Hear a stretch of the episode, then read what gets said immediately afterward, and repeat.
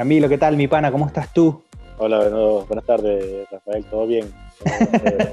todo fino, todo fino. Mira, mi pana, ¿cómo me ha costado poder conversar contigo eh, para, hacer este podcast? ¿Cómo te sientes eh, hoy de, invitado en este podcast? Bien, bien. Vamos a ver cómo se desenvuelve todo. Está bien, fino. Mira, yo, lo estoy, yo, yo estoy haciendo este podcast, no sé si te lo comenté, no, recuerdo si, hablamos contigo sobre eso, pero yo estoy haciendo este podcast por varias razones. La principal razón es que siento que en este momento tengo como un bajón en el tema tecnológico, entonces quiero escuchar a mis amigos que están en el medio, en el área, que están en tema positivo, a ver qué, cómo hacen ellos para mantenerse al día, actualizado con la tecnología, cómo hacen ustedes para mantenerse enfocados. Tú eres un tipo súper, súper positivo, entonces, bueno, quiero escuchar de ti qué es lo que tú haces. Y por otro lado, también conversar con los panas, porque normalmente tú nunca, o sea, conversar con alguien es difícil, porque te voy a llamar, siempre estamos ocupados, siempre estamos haciendo algo. Entonces, bueno, digamos que este podcast es la excusa perfecta para poder llamar a mis panas y poder conversar y ver, y ver qué están haciendo. Entonces, bueno, de, de eso va. Y en base a eso, quisiera que me contaras, mi pana, qué, qué estás haciendo actualmente, qué haces. Bueno, actualmente estoy trabajando en empresa, servicio, se puede decir que es financiero. ¿Tú tienes con ellos algún contrato de exclusividad que no puedes hablar de ellos? no, pero por si acaso. no, bueno, tranquilo, que este podcast lo, quizás lo escucha mi mamá y a, lo mejor eh, tu hija si se lo das o a alguien de tu familia si tú se lo pasas, a quien tú se lo vayas a pasar y, y muy, muy poca gente, así que puedes hablar con confianza. No, es que es, que es, de, es, o sea, es de servicios financieros, creo, pues ahí tengo un poco de duda. porque está como en la línea, está en una línea que hasta el momento no, no te podría hacer eh, con seguridad, porque ellos dan, ellos dan servicio de una tarjeta como versión, pero también... Es como Sodexo, como Sodexo Paz, como... E, exactamente. Ok. Eh, pero no solamente alimentación, sino también es lo mismo en todos los productos que tienen, como el de alimentación, pero por ejemplo combustible, con tarjetas para los, cuando la gente viaja para los viáticos, okay. Eh, o de regalo, tipo gift card, pero son tarjetas de débito y algunas tienen cartas y unas como propias. Ah, para el control de para el control de, de pagos empleados de otras empresas, tipo sí, tipo como Sodex. También hay, por ejemplo, cestatique, es un cestatique. Tú tienes una flota de vehículos y entonces esos vehículos, además del combustible, que digamos que es lo más fácil de explicar, tú le dices a la persona, mira, vas a salir y tienes 500 pesos para comer todos los días o 1000 pesos. Y estaciones de servicio que están afiliadas, donde puede ir el vehículo, pagar con tarjeta. Obviamente ese dinero se le descuenta, hay varias formas ¿no? de facturación allí, que no voy a entrar a ese tema porque tampoco lo sé mucho, pero sé que hay unas prepago y unas que son postpago. Se, se le descuenta y se le cobra una FIT. Claro, claro, claro. También hay, por ejemplo, para los mecánicos. Para ahí es un poquito más complejo, se hace, hace el pago. Ok, ok, ok, está bien, pero no, vale, claro que sí es, si es una institución de servicios financieros, quizás, quizás un fintech, algo así que, que están tratando. de... Ah, ok, entonces no es ni tan fintech. no, mentira, claro que sí, claro que sí. está, en todo el, está prácticamente en todo el mundo. Creo que donde no está así importante es en Estados Unidos, pero están en toda Europa, toda América Latina, en Asia. Vaya, qué loco, está genial. Mira, mi pana, tú eres programador de .NET, ¿correcto? Fanático. Ah, ¿Cómo? Eso te iba a decir, cuando dije que de todo un poco, estoy siempre de todo un poco, pero dentro de la rama de Microsoft. Ah, ok, ok. estoy haciendo soporte actualmente desde Web4, es la tecnología más vieja de, bueno, la segunda más vieja de, de Microsoft para web, hasta trabajando con, con Contractor uno, que es lo más nuevo que está. Mm, ok, ok, está bien. Y eso, y eso es, básicamente es lo que haces con ellos. Y que, bueno, después, después conversaremos un poquito si tienes alguna anécdota ahí de, de eso, pero, pero está, está chévere, está interesante, interesante eso. Yo, yo sé y hemos hablado en algún momento que también has tratado o, o, has trabajado algo con React incluso. ¿Cómo te va con JavaScript? Ajá. ¿Cómo te va con React? Eh, ¿Haces frontend con ello? ¿Dónde te sientes tú más cómodo? ¿Tú te sientes más cómodo en backend? ¿Te sientes más cómodo en frontend? No, pero los de, yo creo que los de .NET siempre hemos tenido que ser full stack. De hecho, eso de full stack, eh, así que, que lo dicen, está como de moda. Me parece que es algo como nuevo, por lo menos para nosotros. Nosotros siempre hemos trabajado desde la base de datos, desde el modelo relacional hasta frontend. El frontend siempre ha tenido mucha debilidad. Microsoft nunca ha tenido. Un buen frontend, siempre es burde feo. Pero entonces ahorita estoy apostando con React. trabajé hace poco con Angular Ok. y ahorita con React, pero me ha gustado mucho más React, es sencillo, mucho más modular, pero estoy también apostando a React con .NET Core. Sí, sí me, sí me habías comentado que era React. Pero ¿no te parece que para hacer un buen frontend necesitas dedicarle muchísimo tiempo a- a- al frontend? O sea, hacerlo todo, hacer el API REST, hacer la base de datos, hacer el frontend. Ay, el producto es, es durísimo, es súper, súper complicado. ¿No te parece? Sí, sí, eh, es complejo obviamente, no es, tanto, no es tanto lo complejo, sino tiempo, consume mucho tiempo, pero por ejemplo, hoy mi día a día es así, me, me- me pongo a trabajar, empiezo a trabajar, veo el correo, hago 3, 4, 5 soportes de base de datos puro de una aplicación en Web4, Ujú. luego voy y, no sé, de pronto, no todos los días obvio, pero a veces hay un bug, aplicación que corre .NET, pero DC 3, lo corrijo, el backend, a veces en el frontend es muy distinto al frontend de React, y después empiezo con el proyecto, que el proyecto de React, desarrollo nuevo. En ese proyecto yo nada más estoy haciendo la, la parte del frontend, son unas API REST que hacen .NET Framework normal, y la parte de la base de datos también la hace otra persona. Entonces, bueno, en este momento, para la empresa estoy trabajando en React, no, no solamente, o sea, no, no solamente el proyecto de React, sino que el frontend también tiene, digamos, un pequeño backend, porque yo todo lo consumo no desde React, sino desde .NET Core. Mm, ok, ok, ok. Pero lo que me estás diciendo ahorita es que estás trabajando básicamente en tres proyectos en paralelo. O sea, le estás dando soporte a tres proyectos distintos en paralelo. Base de datos, uno en base de datos, uno en backend y uno en frontend. Bueno, en realidad, que esos son los más, los más comunes, ¿no? O sea, pero son tres Eh, proyectos distintos, separados. Pero digamos, sí, digamos que de, de Legacy tengo cuatro proyectos que le doy soporte. Esos cuatro, Vaya. por lo menos, nivel. dos son, hay uno que es todos los días, Ujú. un proyecto, esos proyectos son- ya estaban hechos cuando llegué, y este que te digo que, que tiene mucho soporte, obviamente un proyecto eh, que no es el mejor para trabajar, pero no quieren invertir tiempo allí arreglando de fondo eso porque es muy complejo. Y de hecho la web que estoy haciendo nueva, eh, futuro, esperamos no muy lejano, lo va a reemplazar por completo. Ah, ok. Actualmente le suma funcionalidades. Ok, pero son- eventualmente la idea es que lo reemplace. le suma funcionalidades al al producto de negocio, porque es una solución y es un dominio completamente separado. Pero para el cliente es lo mismo. Ok, ok.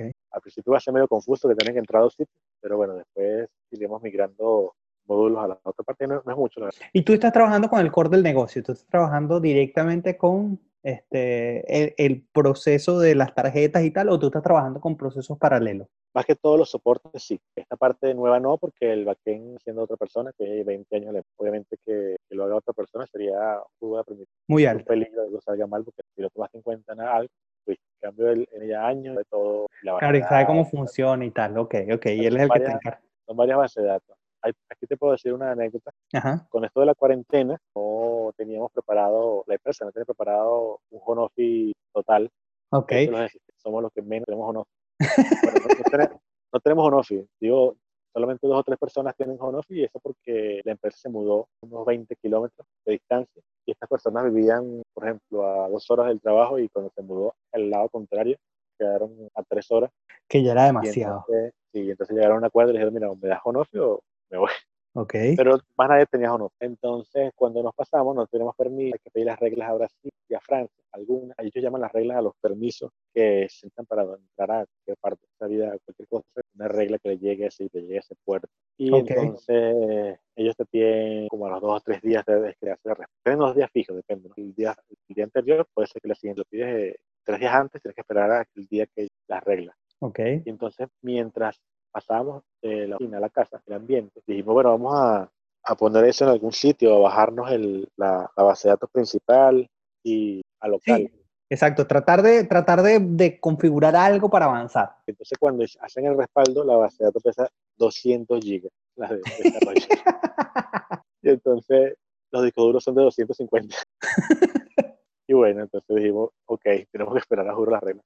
Al final se optó por gestionar esa dirección y que estuvieran todas las reglas el día siguiente. Ok, ok. Ah, bueno, interesante. Mira, y sí, esto impactó incluso a las empresas de tecnología porque a muchas empresas no les gustaba tener a, su, a sus empleados en casa. O sea, no sé, había, a- había como un tema de, de, de no confianza. Yo, yo recuerdo que habíamos conversado en algún momento y tú habías trabajado en una empresa remota y en esa empresa remota con la que tú estabas trabajando tenían cámaras en la oficina y ustedes tenían que tener instalados unos programas en las computadoras este, que traqueaban cada cosa. Entonces, si tú te parabas a ir al baño, preguntaban que, que para dónde te habías ido tú. Y entonces, vaya, trabajar así remoto es este, dificilísimo. es peor. Es peor, exacto. Eso, es una Si uno, si uno se para en la empresa, saben que estás en la empresa y que te pagaste por algo. Si te paras en tu casa, puede ser que si en ese momento te llamaron, ¿quién les quita de la cabeza que tenías tres horas sin atender? Sí, sí, sí, sí. Sí, claro, claro, claro, claro.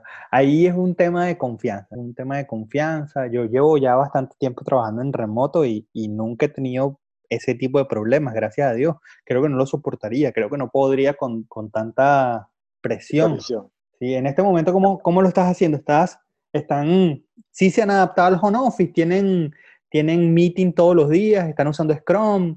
Este, ¿Tienen el daily meeting? O, son de esas empresas que tienen dos reuniones, una de cuatro horas antes del almuerzo y una de cuatro horas después del almuerzo. no, esta empresa, desde, bueno, digamos en tiempo normal, me ha gustado mucho. El ambiente es muy bueno, muy tranquilo, entienden muchísimo, eh, bueno, personal. Que los, jefes, los jefes que no son de sistema, el jefe del jefe de sistema entiende muchísimo la técnica, o, lo menos, por lo menos era respeto. Entonces el CTO que obviamente ya si el sistema eh, entiende cómo es el proceso, el gerente cómo es todo, no hay presión. O sea, hay muchísimo trabajo por hacer, cada quien sabe que tiene que hacerlo, pero cuando son las seis, me voy, chao. No es que tienes presión para entregar. Ahorita hay un poquito de presión porque tenemos que entregar un proyecto, pero es... Es lo normal. O sea, uno entiende. E, e, e, esa es parte de nuestro trabajo. O sea, nosotros, si hay un deadline y ese deadline se tiene que cumplir, tú vas a, o sea, si hay que trabajar más y hay que, bueno, listo, hay que, eh, porque ese es parte del trabajo. Eh, eh, o sea, pero el tema es que eso sea 365 días del año, o sea, nadie soporta eso. Claro. Sí, y si supieras que el, deadline ahorita se postergó un mes por, por el coronavirus. no se tomaron en cuenta cosas. Ah, ok. Todo en el backend. Y, pero no hay problema, pues. O sea, ah, bueno, sí, tienes razón, no se tomó en cuenta esto, claro, siempre se involucran, se involucran mucho a la, parte del negocio y entonces, como hay que ser, qué sé yo, notas de débito, no de crédito, porque lo que estamos haciendo ahorita es una nueva forma de cómo los clientes tengan el dinero que... Ok. Entonces, bueno, hay, hay cosas legales, hay cosas de negocio, puestos, claro. Por ejemplo, los de negocio nos dijeron que pasó, que faltaba un entonces cuando se genera el pago hay que generar un Bueno, tranquilo, pues postergamos la... la ok, estamos de acuerdo y bien. No hubo drama, sin drama. Sí, no es que, no es que bueno, hay que hacerlo, me olvidó, pero la fecha no cambia. eso pasa a Sí, sí, sí, pasa, pasa muchísimo, no importa. Bueno, si se te olvidó, eso fue tu problema, estimaste mal. Ahora tienes que resolverlo sobre la marcha. Y lo que termina ocurriendo ahí es que el producto no sale como se espera. Bueno, eh, También creo que, es por el tipo de empresa. Es una empresa que se basa mucho en la tecnología. Eh, primero, el profit creo que es bastante grande. Okay y el negocio funciona. Porque más que todo eso, el profit es, amplio, entonces. Sí, no, están, no, están, no, no es como un startup, pues, que en el startup no tienes profit, sino que tienes que empezar a crearlo. Ya aquí, ya aquí el negocio está, está listo y con lo que tiene funciona y básicamente ustedes lo que están haciendo es mejorándolo, mejorándolo, mejorándolo para hacerlo crecer, para que funcione mejor. Porque ahorita eso que estamos haciendo se hace a mano. Ok. Pero, por ejemplo, se hace a mano con cuatro clientes y lo quieren hacer con dos mil. Mil, obviamente, no hay personal. Claro. Ok, ok. Mira, mi pana, una pregunta. Este, ¿Cómo te sientes tú con, con el mundo de la tecnología? ¿Te sientes cómodo? Yo me siento cómodo y también agradecido. Ok. Me ha permitido surfear muchas crisis de una manera muy, muy tranquilo. Estoy seguro que cualquier otra carrera hubiera sido difícil. Sí, sí, sí, sí. Una o Sin dos duda. No veo, pero con la mayoría sería muy difícil. Eh, ¿cuál, otra no ves? Yo no veo ninguna, ¿oíste? Yo no veo eso, pero la única que, yo veo, o sea, ah, ok, ya, una que no estás viendo, quizás. De pronto hay una por ahí que me dice, no, mira, esto es más fácil. Ah, bueno, no, como tú dices, no la veo. Yo no la veo, yo no la veo. O sea, medicina, no, tienes que hacer reválida, tal. Y Dios mío, o sea, eres un médico, como bueno. Este, eh, no sé, deportista, igual. Digamos que deportista quizás. Lo que pasa es que el, el, el, el deporte es traicionero.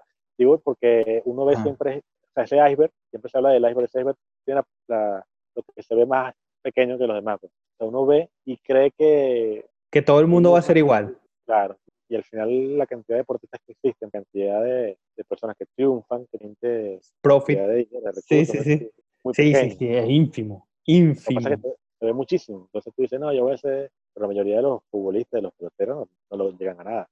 Es correcto, es correcto, es correcto. Tienes razón, tienes razón. Y digamos que en el tema de la tecnología, bueno, creo que igual en el tema de la tecnología, fíjate, mi pana, o sea, analizándolo, eh, muchísima gente entra en el mundo de la tecnología pensando que aprendiendo HTML, o sea, eh, lo, lo, lo, que te están vendiendo ahorita los cursos en Internet, eh, aprende HTML, CSS y JavaScript para que conquistes el mundo. Entonces, una vez que entras en este, te das cuenta de que, que con eso vayas a conquistar nada. Igual. Lo que pasa es que yo creo que en la tecnología es como un, como un switch o una barrera. No se lo puedes ver de las dos formas. Si tú te prendes ese switch, pasas el switch y logras ver el mundo de la tecnología, la, programación, ya lo hiciste. No significa que vas a ser el mejor programador del mundo, pero vas a, a por lo menos a ser programador, digamos, medio que gana muy bien.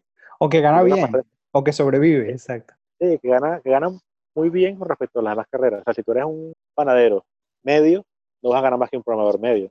No, sin duda, correcto. Habrá panaderos que ganan muchísimo más, pero si estás hablando de, la media, no es así. Entonces, sí, sí. empiezas a estudiar programación.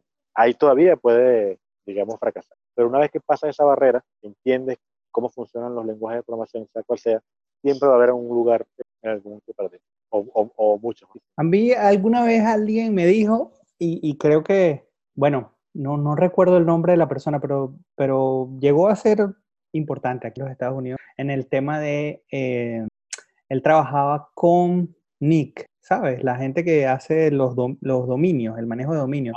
Él trabajaba en Fundacite en su momento, eh, Francisco Obispo, creo que se llama él, si mal no recuerdo este, nos dijo en una, en, algo, yo estaba chamito, estaba entrando en bibliotecas virtuales y nos dijo, si ustedes aprenden a programar, nunca se van a morir de hambre. Y digamos que e, e, eso, es, eso es exactamente lo que tú estás diciendo.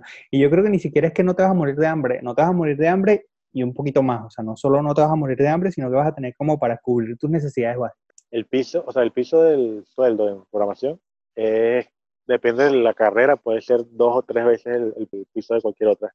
Exacto, exactamente. incluso medicina, ¿no? Sí, incluso medicina pasa lo mismo. Si tú no eres, si tú eres un médico promedio, bueno, depende. ahí puede ser peor, porque si eres un médico, normalmente estás en la, solamente en la cuestión pública, es mal pagado, obviamente que el programador. Sí, sí, sí. Mira, mi pana, cambiando un poquito de esto o, o siguiendo hablando de lo mismo, cuéntame hacia dónde ves que se mueve la tecnología. ¿Cómo, ¿Hacia dónde ves el futuro? ¿Cómo, es, ¿Cómo te imaginas tú el futuro de la tecnología? Bueno, esa pregunta es muy interesante. De la tecnología en general, bueno, veo que lo mobile va por delante, la, el Internet de las cosas, los drones, la artificial va a ser lo que va a predominar. Siempre va a haber espacio para la programación, digamos, tradicional, que va a ir evolucionando como ha ido evolucionando, eh, pero creo que esa es la, el, el 3D, va a haber muchos drones. Lo que pasa es que las grandes soluciones creo que se van a concentrar en, pocas manos.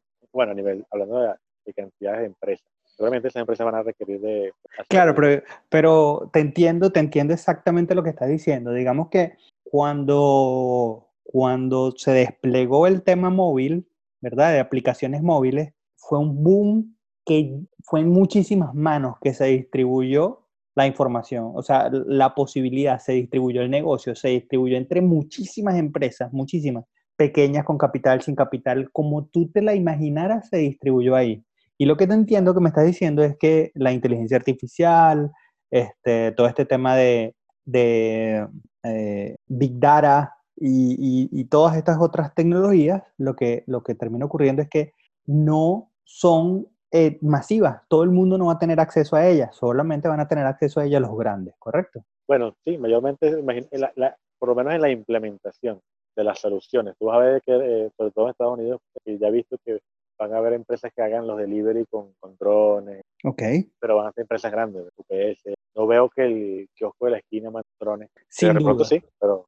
Yo eh, es que yo no lo veo porque yo no lo veo porque el riesgo ya no ya estamos entrando fíjate que interesante esto, pero estamos entrando en el momento, eh, Héctor, ¿sabes? En mi pana siempre dice, eh, lo fácil se acabó, ya, ya todas las cosas que eran fáciles se acabaron, ahora lo que queda es más difícil. Entonces, eso donde tú tienes que desplegar un dron para, estás involucrando muchísimas cosas, porque ¿qué pasa si ese dron se cae, matas a alguien? O sea, claro. E, e, el, el, kiosco de la esquina no tiene la capacidad para...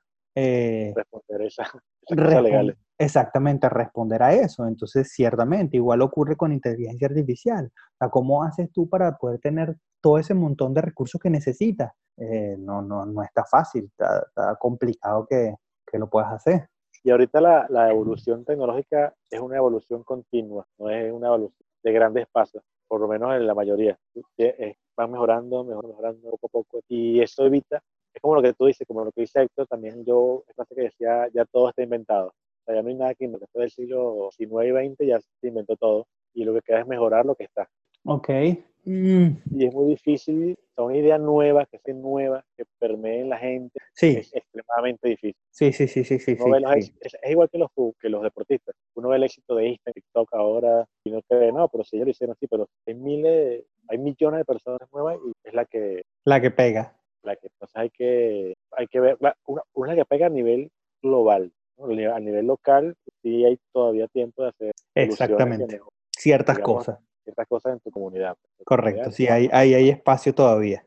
Okay, bueno, siempre estarán los espacios del empleado de, estas firmas. Exacto, siempre va a hacer falta darle mantenimiento a eso. Pero yo, yo veo que el software, eh, ¿será que se para? O sea, ¿a, ¿a, dónde vamos a llegar? Porque cada vez se hace tan, tan, tan complejo.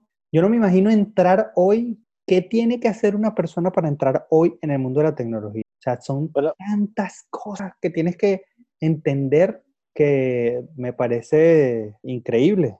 Sí, ahorita yo estoy, digamos que enseñándole a un amigo que él ya es ingeniero y sabe más o menos, pero es relativamente nuevo. Y entonces me pregunta, mira, quiero hacer esto. Ah, bueno, hazlo, por aquí, hazlo por allá. Cada vez me dice, pero eso es algo nuevo, pero eso es algo nuevo. Y yo, sí, algo nuevo. este, revise los ejemplos cuando Ah, ok, ok, ok. Esto es algo nuevo. sí, mira, y, ah, pero ahí tienes que saber qué, es esto. Si yo por poner lo que tú dices, HTML, CSS, ya sabes, ah, pues los patrones de diseño. Es que cada cosa es que uno ya tiene acumulado y aunque no lo sepa al 100%, pero ya sabes una idea y puede, que es lo más importante. ¿Sabes por dónde buscarlo? ¿Sabes dónde buscarlo?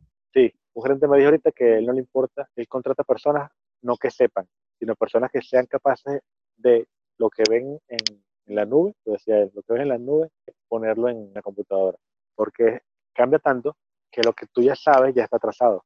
Al momento de que tú lo terminas de aprender, ya está atrasado. Sin duda. Entonces, no, importa que, que, sepas, sino que, que, sepas poner lo que está en, en la nube en, la máquina.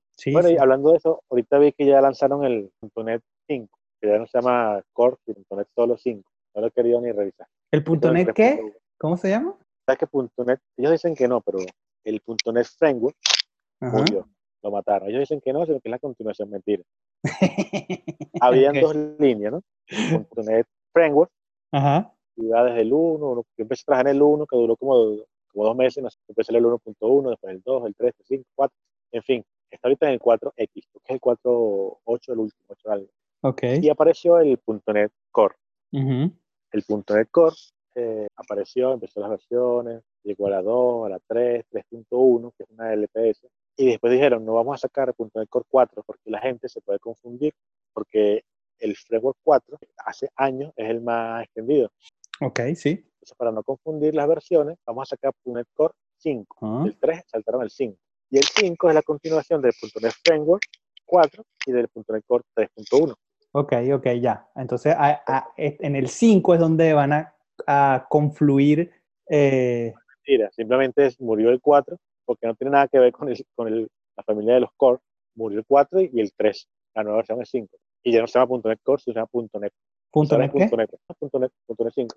Ah, .NET. No, bueno, listo. Sí, mataron Core y mataron Framework y ahora se llama .NET. Pero en realidad es la evolución del, o sea, es la siguiente versión del .NET Core, más no del framework. Claro, pero eso, eso que tú me estás diciendo en este momento es, si no te montas en .NET, te quedas desfasado. O sea, en, este nuevo .NET 5 ya te vas a morir porque te vas a quedar desfasado. Porque .NET Framework muere, .NET Core 3 muere y ahora absolutamente todos los esfuerzos de Microsoft van a ir alineados a, eh, a .NET 5, tal cual.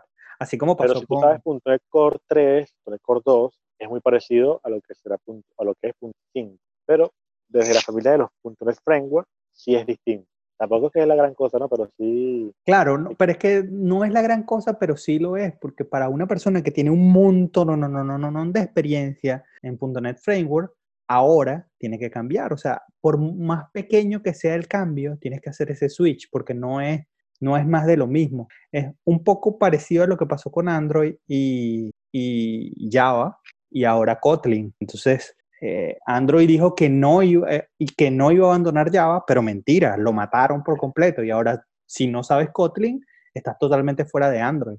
Y el paradigma es completamente distinto, pero increíblemente distinto. bueno, fíjate, eso sí no me lo sabía, porque mucho en ese mundo. Correcto, bueno, pero ese es mi ¿Qué mundo. con Flutter, pues? Con Flutter y con...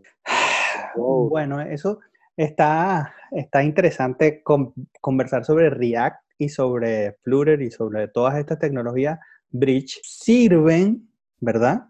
Pero en algún punto tienes que hacer nativo, ¿verdad? Eh, O sea, no sirven para absolutamente todo. Pero Kotlin sí será nativo. Sí, Kotlin es nativo, no será, Es nativo. pues. es, o sea, porque ya Kotlin es lo que es.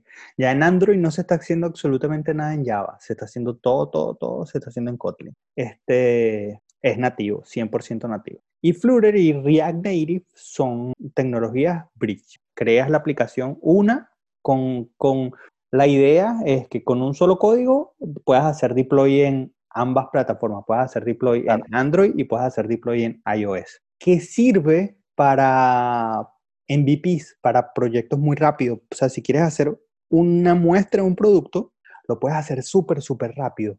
Pero si el producto crece, ¿verdad? Y quieres irle agregando feature y feature y feature y feature, o sea, nuevas características al producto, eventualmente vas a tener que desarrollar en, en nativo. Y entonces se presenta este tema, ¿no? Y el tema que se presenta es, imagínate que tú desarrollas súper rapidísimo, te piden una característica y entonces, no sé, el, el director del proyecto te dice, mira, vamos a desarrollar esta característica y en cuánto tiempo la tienes. Bueno, la tengo lista en tres días, cuatro días, cinco días, ¿no? Hablamos de días en agregar característica para dos plataformas. Y entonces de repente llega una característica que tiene que ser nativa y tú le dices, mira, no, esta característica que es nativa hay que hacerla en Android y hay que hacerla en iOS. Posiblemente nos vaya a tardar un mes. O sea, de brincar de, estamos haciendo características nuevas de tres días, dos días, Semanales. cinco días, exacto, semanales, a algo que sea un mes, le vuela la cabeza a, a la gente de, de producto. Pues. Exactamente, la gente de negocio, pues dice, Dios mío, ¿qué es esto? O sea, y esto no era la panacea, esto no era lo más fácil del mundo, lo- los features serían súper rápido todo. Bueno, sí, pero ahora que tienes que hacerlo en nativo es muchísimo más lento porque tienes que desarrollar el componente nativo en Android, tienes que desarrollar el componente nativo en iOS y luego tienes que hacer el bridge para que se conecte con React Native en este caso y implementar los componentes en cada uno de los lados, aparte de las pruebas que tengas que hacer y todo lo que tengas que hacer, los tiempos se disparan una locura. Entonces, y si no es una sola característica que tienes que hacer nativo, sino que tienes que hacer, no sé, tres, cuatro características nativas, ya se volvió oh, inmanejable. Pues. O sea, ya no vale la pena Sí. tenerlo. Ya no vale la pena tenerlo en React Native o en Flutter o en lo que. Entonces, hoy volví al punto donde inicié hace como un año que dije, vaya, React Native está fino. Hoy dije, no está tan fino, está más fino trabajar en, en nativo, directo. Tú sabes que yo estaba viendo algo hablando de React, no de React Na- Native. Ok. Me bajé la, la, la plantilla que tiene Studio cuando la crea y actualicé todas las versiones, todos la- los paquetes. Ok. funciona. y eso es algo que, bueno, Microsoft cuando salió el, el algo, él vendió el, el framework como, el framework como, olvídate, infierno de las DLL. Ajá, me acuerdo. Yo Ahora estuve estamos viendo el infierno de, los, de las versiones de los paquetes. el infierno de los paquetes, sí, Es claro, posible que tú instales lo último de todos los paquetes y no funcione. sin duda. Eso es, eso, eso es, por supuesto que sí, pues no hay compatibilidad entre un paquete y otro. Sí, claro que sí. Entonces, Horrible. ahí tienes una, tienes una mejora, una facilidad en que mucha gente trabaja, mucha gente colabora, pero tienes una, un Desventaja. contra, una ventaja que es que puede que no sea compatible. Sí, de hecho, lo que hay buenas prácticas para eso. eh, dentro de las mejores prácticas es tratar de usar la menor cantidad de paquetes posible y los paquetes que uses que sean paquetes de... Porque también ocurre que la gente por resolver rápido, o sea, ves, un, ves una característica que quieres implementar, te buscas un paquete, descargas el paquete y usas y ni siquiera analizaste un poquito. Exactamente, analizaste nada de quién, de quién era ese paquete, ¿no? Este, y eso pasa con desarrolladores novatos eh, y con expertos también que quieren salir rápido del, del, del problema pero sí tienes que tomarte un tiempo para entender de quién es ese paquete, quién es la persona que lo está manteniendo, ver eh, cada cuánto tiempo actualizan ese paquete. Hay muchísimos paquetes que hacen cosas espectaculares, pero tienen que cuatro años que nadie les mete mano. O sea, entonces tú dices, esto está totalmente legacy, esto está totalmente abandonado. Resuelve tu problema ahorita, pero ¿y en el futuro? O sea, en el futuro, y todo va cambiando. React va a cambiar. por otro lado, lo que me gusta de React es lo veo extremadamente fácil para hacer uno las cosas. Es que es eh, una librería. sí, en esto, y como está todo ahí, en esto ya estaba habiendo, me pasó lo que tú dijiste, viendo un componente, que hacía el 90% de lo que yo quería. Ese fue ver el componente, lo agarré y hice un componente mío igualito, pero con la modificación. Y ya es propio. Pues, ya, no, ya, ya no dependes de él, ya no dependes de esa librería. Y es mucho más fácil HTML allí. sí está organizado, o sea, porque además el, el HTML, CSS y JavaScript al principio era un desastre, era una locura, eso no era imposible de mantener. Ahora ya con estos componentes ya puedes darle, ya tienes una estructura, ya hay una arquitectura, ya te puedes montar encima de patrones, ya puedes hacer algo más, más decente. y entendible sobre todo.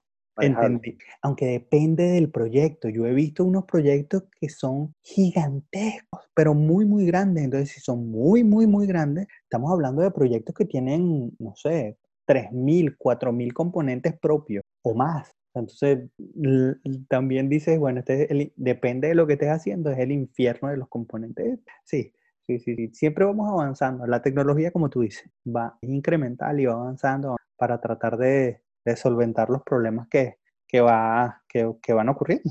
Mira, mi pana, este, cuéntame. cómo mantienes tú el foco. ¿Qué haces tú para mantener el foco? ¿Cómo te concentras? Eh. ¿Cómo, cómo, ¿Cómo te mantienes enfocado en el tema de la tecnología? Este es un mundo estresante. Tú sabes que... Ah, cuenta. Voy a decir dos cosas. Una que parece muy trillada y la otra, este, que creo que te la dije un día. Cuando yo era niño, joven, jugaba mucho ajedrez, muchísimo ajedrez siento que eso me dio una capacidad de concentración que más nada me ha dado jamás. Claro, tienes que jugar ajedrez bien y, dedicarte un poco, ¿no? Ok. Profesionalmente, pero sí... Ponerle cariño. Claro. Llega un punto en el que te concentras, es lo único con lo que me ha pasado, que te olvidas de, del mundo por completo. Eh, de ese tiempo hasta ahorita he perdido eh, concentración, obviamente, eh, por la edad, por no, no, sé, tal vez por algo de interés, pero siempre queda allí la, la Eso por un lado. Y por otro lado, que es lo que te iba a decir que es un poco trillado, que es que te guste. O sea, a veces tengo desafíos o, tengo cosas que hacer de la empresa y me gusta. No solo me gusta y no solo lo hago en el trabajo, sino que a veces pienso cómo hacerlo cuando no estoy trabajando y, disfruto ese momento. Okay. Entonces yo creo que es básicamente eso, que te, que te guste, aunque también yo siento que el gusto es como el amor, como el enamorarse, ¿no? Mucha gente cree que, que eso es como que te pasó y ya, pero también es cuestión de, de, que, de que cultivarlo. claro, de cultivarlo, de hacer que te guste. No es que a mí me gustaría estar, no sé, en una playa todo el día y no estoy en la playa, no estoy feliz. No, o sea, tienes que no solamente hacer lo que te gusta, lo que haces, que te guste. ¿Me explico? Sí, sí, te entiendo, te entiendo, te entiendo lo que me estás diciendo. Básicamente, no es que te va a gustar y ahí quedó, o sea, siempre te va a gustar, sino que te gusta y además tienes que seguir manteniendo esa pasión por eso que te gusta, trabajando para que no caiga esa pasión por eso que te gusta. Exactamente. Y, y si por cuestiones de la vida, digo yo, no, que haces algo que no te gusta 100%, bueno, trata de que eso que haces que te da de comer, que te guste. Pues. El, solo hecho de que te da de comer es un, motivador. Un gran punto motivador para que te guste. Entonces, bueno, básicamente eso, me, me, gusta y me apasiona la, la, tecnología. A veces pienso que me gustaría tener más tiempo para disfrutar más de lo que no siempre es posible. Sí, sí, sí, te entiendo, te entiendo. Tienes, tienes tienes toda la razón. Porque lo divertido de la tecnología, no sé si te pasa, a, mí por ejemplo me pasa, la parte divertida es cuando aprendes algo nuevo, cuando ves algo nuevo, cuando algo, todo lo que es nuevo es como un niño con un juguete nuevo. Esto, mira esto, no sé qué, qué tal. Aprender, alguien también me comentaba algo interesante. Nosotros, a nosotros, en, la, en, en este tema de la programación, eh, tenemos una característica interesante y es que nos, en casi todas las carreras ocurre, pero en nuestro caso es a una velocidad abismante, ¿no? O sea, muy, muy rápida. Y es que nosotros tenemos que estudiar y aprender cosas muy rápido. Entonces, nosotros somos expertos aprendiendo y desaprendiendo. Eso es lo que haces tú todos los días. Desaprendes algo y aprendes algo nuevo, desaprendes algo y aprendes algo nuevo. Y eso es dificilísimo, a la gente le cuesta muchísimo. Imagínate, ah, los médicos, por poner un ejemplo, que también aprenden muchísimo, que también aprenden muchísimo, pero ellos, su conocimiento aprendido es incremental año tras año con lo que van en los, en los este, la, la medicina no avanza a la velocidad que avanza la tecnología, por ejemplo, ellos también avanzan rápido en sus conferencias. Es como que estés haciendo una operación de, no sé, de, corazón abierto y en medio de la operación digas, ya va, que hay una mejor forma de hacerlo. Vas a buscar en internet. ah, mira, aquí está. Esto que acabas de, de aprender en este segundo. Exactamente, eso, eso no, exactamente, eso no, no pasa de esa manera. Prácticamente todos los días, por no decir todo el tiempo, uno está aprendiendo algo nuevo. Sí, todos los días, todos los días. Es que es... Lo, aprende y lo implementa. Y no, a veces lo implementa sin aprenderlo. A veces lo... Eh, sí, a veces. Pero fíjate que yo no sé si a ti te pasa, casi nunca ocurre que tú implementas algo sin saber qué estás haciendo. Tú tienes una, tú tienes una noción macro, no tienes que entender a, detalle lo que, está, lo que eso está haciendo, pero tú sabes que es. O sea, no es irresponsable, ¿no? no es de una manera irresponsable, no, no, no, es que tú agarras cualquier cosa que ves ahí en Stack Overflow, pegas y, y te persignas y esperas que eso corra. No, tú sabes que eso que está ahí va a resolver el problema este, y, y, y, entiendes por qué va a resolver ese problema. Obvio, quizás no sabes internamente qué sea lo que hace la librería. Claro, no, sabes el por qué, pero no el cómo. Exactamente, sabes el por qué, pero no, tal cual, tal cual, eso. Pero, pero tienes razón, está, está buena la analogía del doctor. del doctor operando. Oye, nosotros sí lo hacemos tú sí estás saliendo producción y puedes en ese momento buscar algo específicamente para resolver ese problema puntual. Sí lo podrías hacer. No es lo ideal, pero sí lo podrías hacer. No bueno, no vas a matar a nadie y sí puedes matar un poco de gente. La tecnología puede matar a gente, pero bueno, pero eso ya también depende, ¿no? También uno sabe lo que está haciendo, o sea, como el doctor, que aprendas a hacer eh, un alerto, aprendas a hacer algo, pues, no es que vas a cambiar el core de la aplicación. no te va a dar tiempo además. ¿eh? De, Pero de, de, de, pronto algo nuevo. Sobre todo con los, con los clientes que uno tiene, con la gente de negocio que te dicen, Ay, yo quiero esto, pero así. Ah, pues, ya está hecho así. no, porque... Funciona, se ve. No, pero es que lo quiero que esté un poquito doblado, se lo doblado. Sí, claro. Y entonces la, la pregunta es, ¿se puede? Entonces, eh, ¿qué difícil es esa pregunta? ¿Se puede? Sí, se puede. Todo, no. En tecnología, o sea, es difícil. Nada, que no se puede. Exacto, es difícil que tú me digas, ¿eso se puede? Mira, sí se puede. Eh, lo que ocurre es que de que se pueda, a que eh, es tiempo, es dinero, es esfuerzo, son recursos, hay un, porque quizás se pueda hacer, pero están dispuestos a, no sé, a, a, invertir un mes en cambiar ese botoncito, ese, ese, botón, ese, capricho que tú tienes realmente le va a traer funcionalidad al negocio. Pues sí, es un, es un tema grandísimo y ya llegamos al punto, mi pana, donde te pregunto, ¿qué anécdotas tienes? Dame dos anécdotas tienes de todo este tiempo que tienes desarrollando aplicaciones. Quisiera que me contaras dos anécdotas.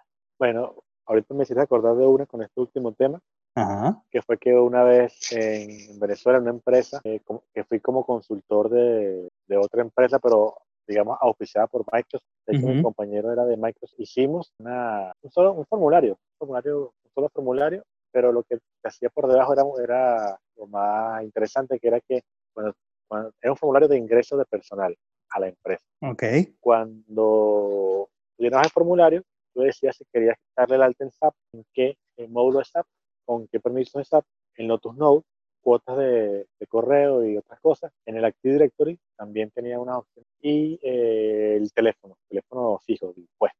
Todo eso lo centralizamos porque dabas hasta dos meses para que todo eso ocurriera en una persona, con una persona, porque cada quien era por separado, tenía que ser correo y todo lo demás. Aquí, en un formulario, tú seleccionabas con puros check y con algún monto que pusiera. Me imagino por dónde va el cuento. Le dabas OK y funcionaba. Cada usuario en todas las plataformas. Ok. Y cuando se lo vamos a mostrar al gerente, Ajá. el gerente lo único que vio fue el botón. Y entonces, mira, ¿por qué ese botón está así? Así como, está muy grande. Bueno, está bien, lo vamos a poner más pequeño. Pero mira, esto es así, no, pero es que ese botón no me cuadra.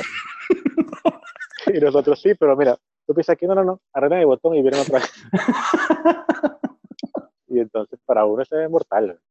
Claro, claro.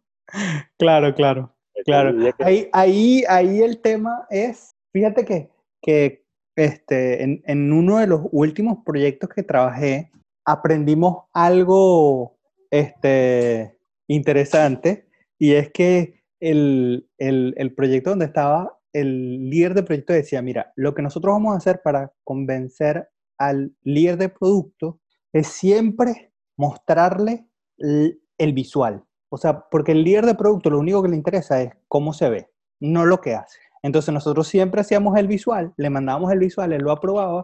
Entonces si él aprobaba el visual, ya cuando venía nosotros teníamos, hacíamos lo que tenía que hacer y, y ya evitábamos ese, ese problema. Porque los usuarios pasa eso, o sea, le interesa es el botón. ¿Y por qué usaste ese color? Porque la fuente eh, está tan grande y porque los títulos no están en negrita. Sí, bueno, pero es que lo que ocurre es que se está conectando a 20.000 servicios. Sí, sí, está buenísimo eso. ¿Y qué otra, qué otra nos puedes compartir?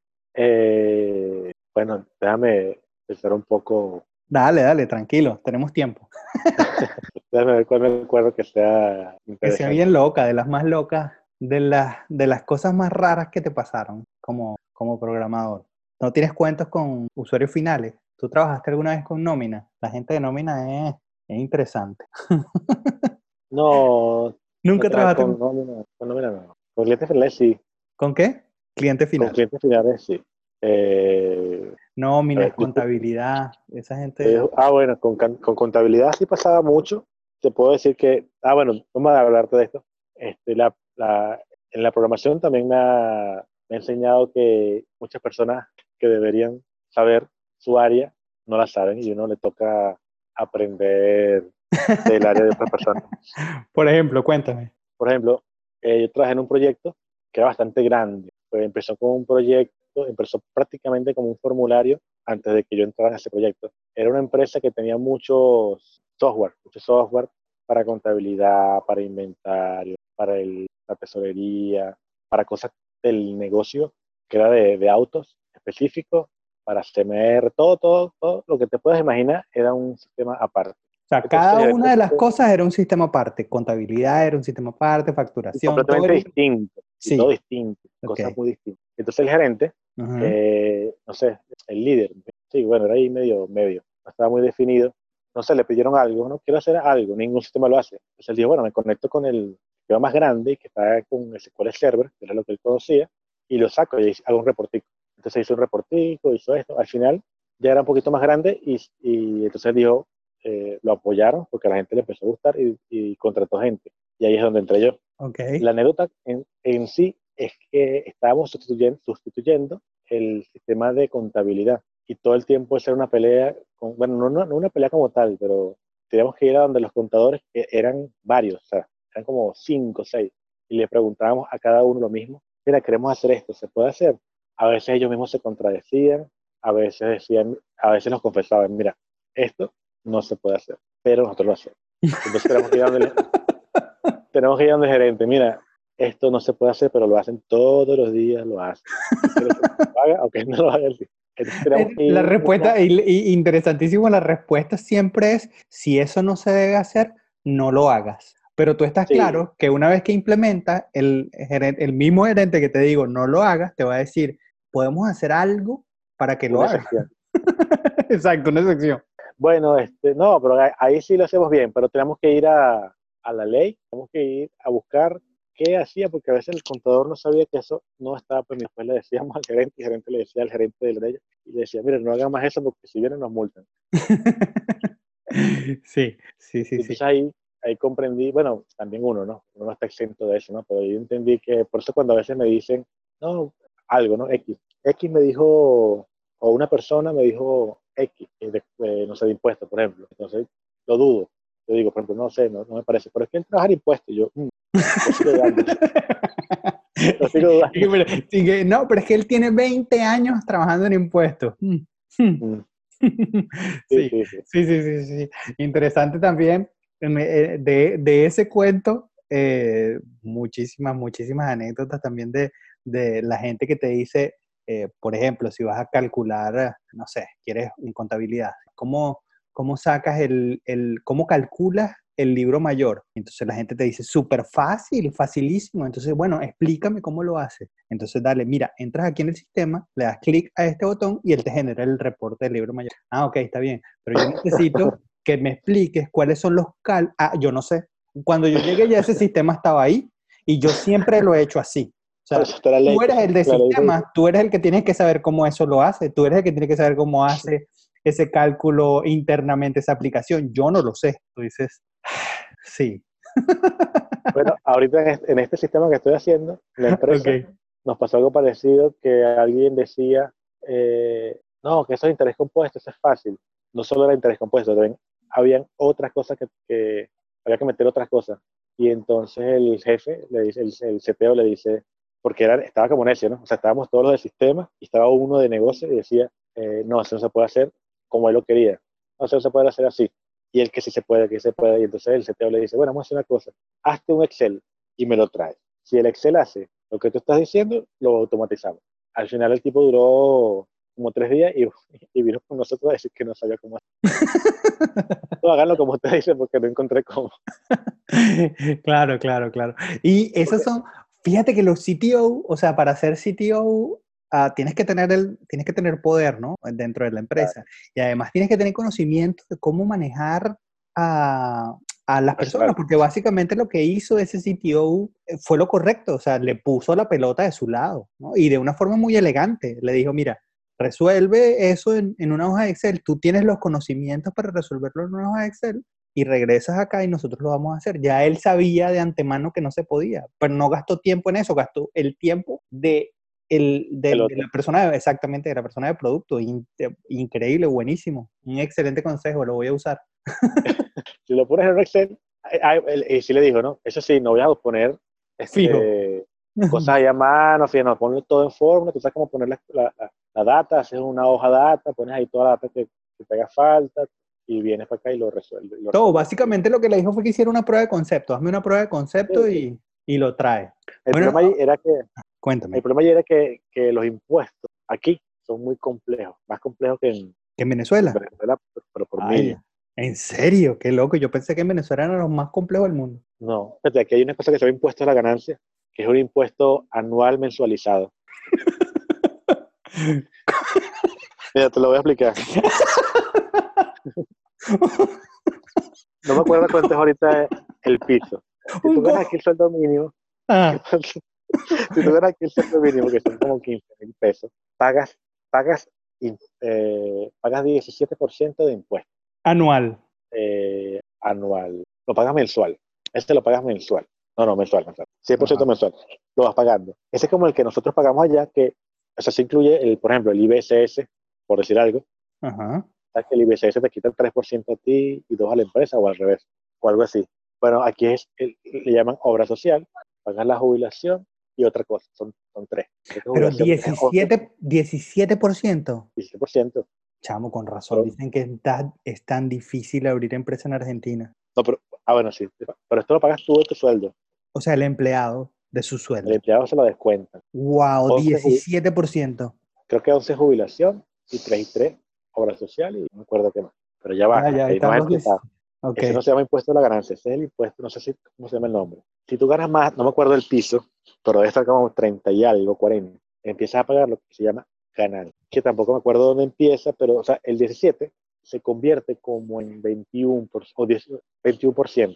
O sea, ya no pagas 17, sino pagas 21. Wow. Escúchame, después viene otra escala, no me acuerdo, por eso si ganas más de 50, pagas 23. Puede ser que me equivoque en algunos números, ¿no? Sí, sí, sí, claro, claro, pero, pero así va incrementando, exacto hasta el máximo, que ese sí me lo sé, es 35%. Pagas 35% de tu sueldo de impuestos. Pero el excedente de, de, los 17 es lo que se llama ganancia. Ok. Y puedes hacer la ganancia. Que ojo, no incluye tu sueldo, nada más. En teoría, obviamente, que mucha gente no lo hace, no lo hará nadie, pero si tú tienes otra entrada y Deberías- ahí, Deberías sumarla y darla. claro, si tú eres 100% legal y tú te ganas por ahí 5 mil pesos por X o Y concepto, se suma a tu ganancia mensual y paga. Y te puedes subir de categoría. Ajá, pero ¿por qué es anual? ¿Por qué es anual? Porque es, eso es anual. O sea, en realidad los pisos no son 30 mil, 40 mil, sino que son como o sea, 300 mil o 500 mil al año. Ok, ok, ok. Pero si- ok. Pero si tú ganas el sueldo que hoy multiplicado por 12 te va a llegar al piso de, de, un, de un renglón, tú empiezas a pagar el, el- pagas este mes, pagas ganancias. Wow, o sea, si te acaban de subir el sueldo, claro, pero y- mm, bueno, no, fíjate, por ejemplo, ponle tú que tú ganes 15 mil mensual, no, no pagas ganancias. Y a Ajá. mitad de año te lo suben a 60 mil, que por ejemplo, estás en dos eslabones más arriba. Ajá. Puede ser que no pagues porque ellos sacan la cuenta Correcto. y dicen, estos, estos seis meses más los seis meses anteriores, No te no da completo. Exacto, no te da no completo. pagas ok, nada. Por eso que es anualidad. Y otra cosa es que, eso sí no entiendo bien, pero si tú estás en un renglón, ellos están cobrando cada vez más. O sea, eh, ponle tú que vas a pagar eh, 24 mil, por poner un número divisor de múltiple de 12, 24 mil al año. Ellos este mes no te cobran 2 mil, te cobran 100. Entonces el mes que viene te cobran 300. Y el mes que viene te cobran 1000. Entonces al final se va incrementando cada vez que pasan los meses. Es una locura. Vaya, sí, está mucho más peludo. Entonces, a veces pasa, por ejemplo, a un amigo le aumentaron 7 mil pesos él- y él peleando además, no, que me aumente, que me aumente, que me aumente, peleando con la empresa. Le aumentaron 7 mil pesos y cuando le llegó el recibo, le llegaron 500 pesos más. Y entonces cuando fue a, a decirle de recursos humanos, mira, pero ¿qué pasa aquí? Ah, es que con los 7 mil pesos estás en el renglón siguiente del impuesto. y ahora gana Más. menos. Ganaba 500 pesos más nada más. O sea, pero le aumentaron 7 mil y obtuvo el 500 pesos. Wow. qué loco. Y O para poner, 30 y, y- y- y para, y para entender qué podría hacer él con 7 mil pesos más, ¿cuántas veces va a comer a 7 pesos McDonald's? Vamos a ponerlo McDonald's en, está con en McDonald's. 350, un combo normal. El del día está más barato, pero uno normal, o sea, puedes comer 20 veces. 20 veces. Ajá. O sea, sí es plata. Sí, Y como sí. le dijeron 500, puedes comer una y un poquito. un, combo, un combo grande de McDonald's. ok. Sí, puedes pagar la escuela, la escuela de mi hija cuesta 4 mil, puedes... O sea, sí, sí era, sí era significativo. O sea, sí era para él, hubiese estado tranquilo, contento por lo menos. sí. De pronto quería más, pero bueno, le dieron 7 mil. Digo, bueno, está bien, está aumentando. Bueno, es medio sueldo mínimo también, lo puedes por ahí. Ok. Sí, Bueno, claro, los- pero, los pero también me imagino que para la empresa también es un cargo, porque entonces ahí hay prestaciones. Ellos sí lo pagaron completo. Ellos lo pagaron completo y además pasa como en Venezuela, que esa parte todavía no la he investigado bien, pero la otra vez vi que, que le- o sea, es como en Venezuela que, que tú pagas una parte y la empresa otra. O sea que por esos impuestos, la empresa, por ese sueldo, la empresa está pagando impuestos. Exacto, eso era lo que te iba a decir yo, que además sí. la empresa tiene que pagar eh, como prestaciones, pues, de esa, de esa, de ese empleado. Sueldo. Y, hay, y existe, en Argentina existe jubilación, o sea, prestaciones, mejor dicho. sí, si sí. tú te vas de la empresa, te pagan algo. Jubilación. No, y si tú te vas de la Eh, empresa, Bueno, fíjate, si porque te aquí, aquí sí te si te de la empresa, ajá, te pagan más o menos como en Venezuela, más o menos. Pero no es como, no es así, ¿verdad? Sí, creo que tiene que ver con los años anteriores también. Si tienes varios años, te pagan un dineral. Pero si tú te vas, te pagan, no te lo voy a decir 100% correcto porque no me acuerdo, pero creo que es algo así como que te pagan, eh, o sea, te pagan los días de mes que, no, que obviamente no te han pagado. Por ejemplo, si renuncias el 10, te pagan 10 días. Te pagan las vacaciones, por ejemplo, que tengas tres meses sin vacaciones Ujú. pagan las tres meses de vacaciones. Las vacaciones es medio publicidad, porque al final es una cuenta loca que. Medio publicidad. la cuento ahorita. Este, te dan, por ejemplo, las vacaciones y las utilidades a final de año. Aquí también te dan utilidades. Te darían, ponle, ponle tú los tres meses que, que llevas del año, más nada. Ok, bueno, O sea, pero que sí te dan algo, porque aquí es, aquí no, aquí sí, si terminas de trabajar, Pero te dan lo que, lo que trabajaste, ¿me explico? sí, y ya. O sea, si, si, estás en- si tú empiezas en enero, te vas en marzo, te pagan tres meses de vacaciones, tres meses de utilidad, y por ejemplo, que te fuiste el 10 de, de marzo, te pagan los 10 días de marzo, más nada. ¿Y qué más quieres que te paguen, mi pan? No, no, pero por ejemplo, comparando con Venezuela, que te pagan, si te vas es como el arreglo sencillo y si te votan es como el doble. Ajá, ok. Aquí el sencillo es nada y el doble es sencillo. ok, ok, ok. Lo entiendo, lo entiendo. Bueno, mi pana, oye, espectacular conversación contigo, chamo, finísimo. Muchísimas gracias por participar de este podcast. Bueno, muy agradecido contigo, eh, Rafael. Que te vaya bien, que te siga yendo bien por allá. Me saluda a tu familia. Dale, dale, claro que sí, mi pana.